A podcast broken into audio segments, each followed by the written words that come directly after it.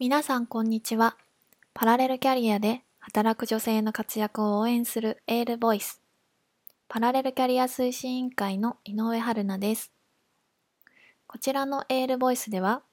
耳で聞くパラレルキャリア専門情報誌として女性の働き方や生き方にちょっとしたエールをお届けしています。私は5年間パラレルキャリアを続けてきています。そんな中で結婚、2度の出産と女性としてのライフイベントを経験しました。また、2021年4月より2度目となる会社の復帰を果たし、かなり目まぐるしい日々を送っています。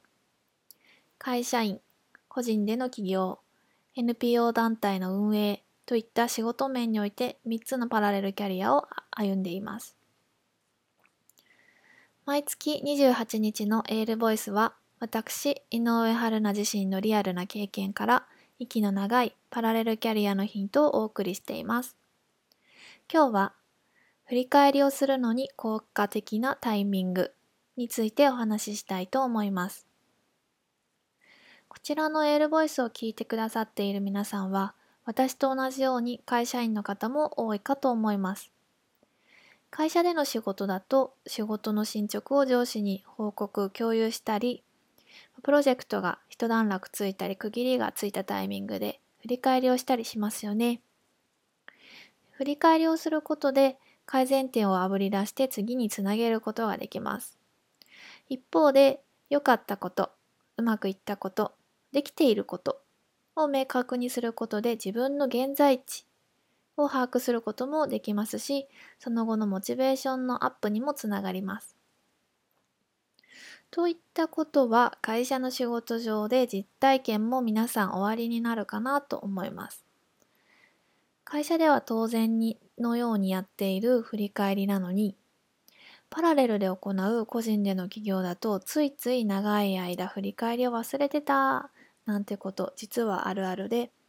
私の周りのパラレルキャリア仲間で話しているとよく聞く話でもあります。まあ、例えば、カーナビで目的地を設定しても、まあ、現在地を GPS でうまく拾ってくれなくて表示されないと、で道が示されていても目的地までたどり着くことってできないですよね。それと同じで個人での起業で将来こんなことがしたい、こうなりたいというような希望やゴール設定があっても今の自分の現在地つまり自分の状況をしっかり把握することができていないと闇雲に突き進んでいるのと同じでいつまでたっても求めているゴールにはたどり着けません会社以外にもキャリアを積もうといったせっかくパラレルキャリアを積んでいる女性であれば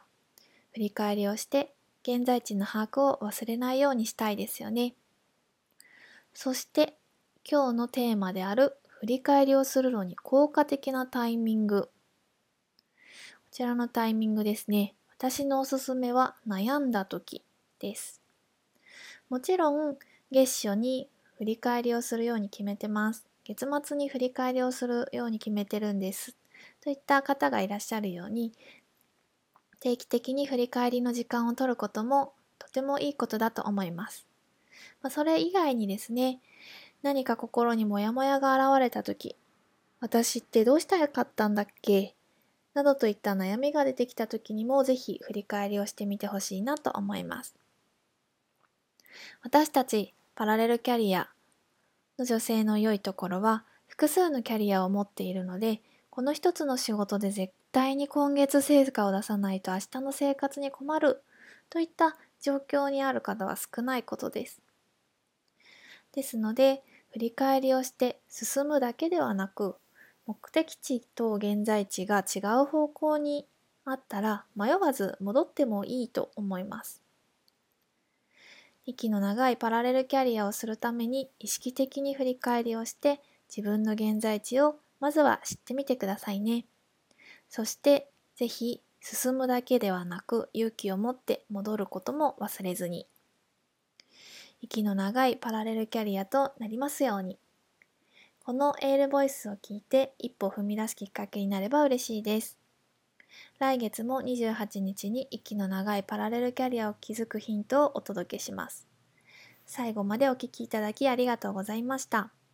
本日はパラレルキャリア推進委員会の井上春菜があなたにエールをお届けしました。